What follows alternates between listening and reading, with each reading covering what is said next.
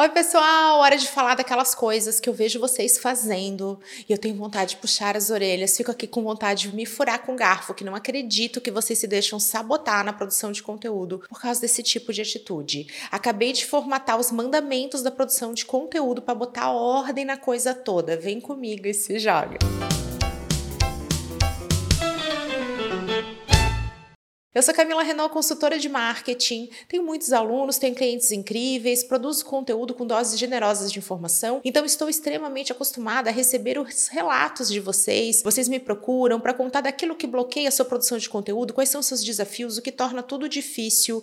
E, gente, vou respirar fundo e vou fazer o seguinte: vou trazer os princípios da produção de conteúdo, aquela real, as verdades difíceis de engolir, mas coisas que a gente precisa normalizar e compreender para parar de errar e de se sabotar. Primeiro mandamento da produção de conteúdo: sua família não é seu público-alvo. Eu entendo que quando a gente começa a produzir conteúdo, a gente começa a fazer marketing, a gente começa a fazer vídeo, a gente está presente nas redes sociais. É claro que as primeiras pessoas que a gente procura são os nossos familiares, né? O marido, a esposa, filho, filha, as pessoas mais próximas. A gente fala: olha só, tá aqui, eu comecei a produzir conteúdo, vem comigo no meu primeiro story. E aí vocês estão ali comprometidos, cientes gente, das suas dificuldades. É claro que todo mundo vai falar, ai, só seja você. É claro que a gente sabe disso, né? Estamos tentando. Só que a naturalidade não é uma coisa que pega e baixa o chip e a gente começa a fazer. Eu não sei se a sua agenda está lotada com seus familiares. Eu não sei se você vendeu todo o seu estoque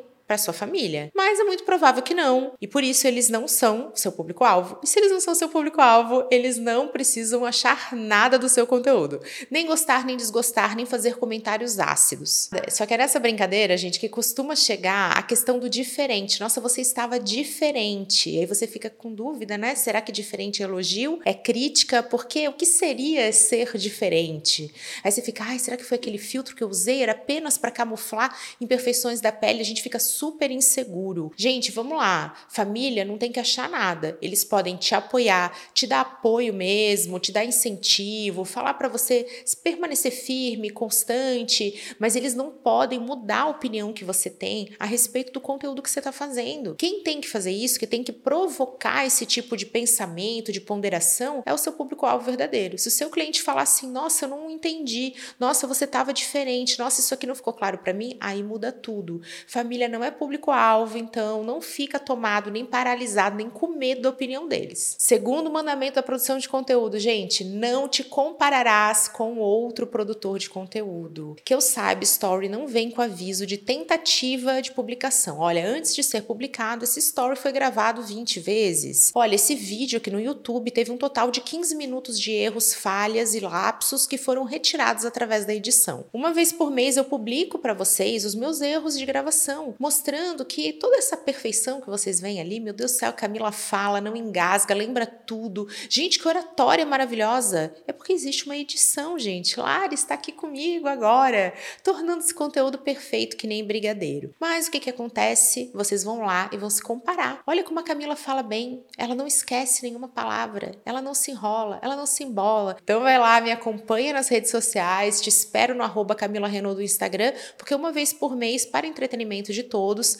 Os meus erros de gravação são liberados, eu erro sim, todo mundo erra. Tem gente que não consegue em algum dia lá performar seu vídeo, faz parte, só que a gente fica se comparando e vendo, ai, tá vendo, pessoa é boa, ai, olha ali como ela faz bem. E a gente também esquece que muitas vezes esses produtores de conteúdo, esses profissionais estão há muito mais tempo do que nós fazendo isso e só eles sabem também o que passaram. Tem muita gente que vai, eu acho assim que são verdadeiros atores na frente das câmeras. Eu falo, gente, como você é natural, como você é zoeiro, como é que você faz trend assim de uma forma tão natural, desse jeito?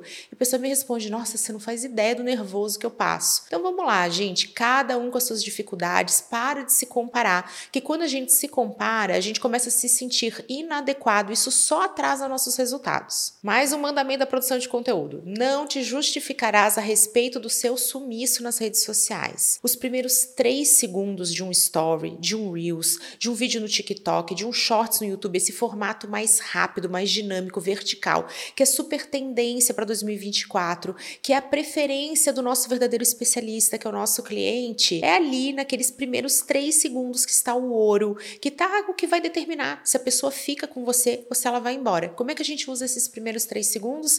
A gente se justifica. Ai, desculpa pelo sumiço. Nossa, a gente tá tão corrido. Gente, é verdade que ninguém se importa, ninguém lembra, ninguém nem percebeu que a gente sumiu e a gente tá ali usando esse espaço para se justificar. Como se nós, profissionais, né, todos aqui, cientes dos seus boletos, dos seus corres, a gente precisasse informar os nossos seguidores como é que tá a nossa vida. Sendo que eles só estão ali nos acompanhando porque eles também recebem algo em troca, uma informação, uma novidade, saber do produto, é acompanhar o seu dia a dia, especialmente se o seu enfoque for o dia a dia profissional. Então, por isso, pare de gastar precioso tempo, o tempo mais valioso do seu conteúdo, se justificando, se explicando e também assim pedindo aquelas desculpas indiretas a respeito de algo que você não precisa se justificar nem se desculpar. Então você só vai lá, olha bem assim para a câmera e dá o seu recado. E é hora de falar de um mandamento muito comum, muito utilizado. Eu mesma já fui assim, ó, direto caindo nessa armadilha do olhar o story publicado. Gente, ó, mandamento aqui.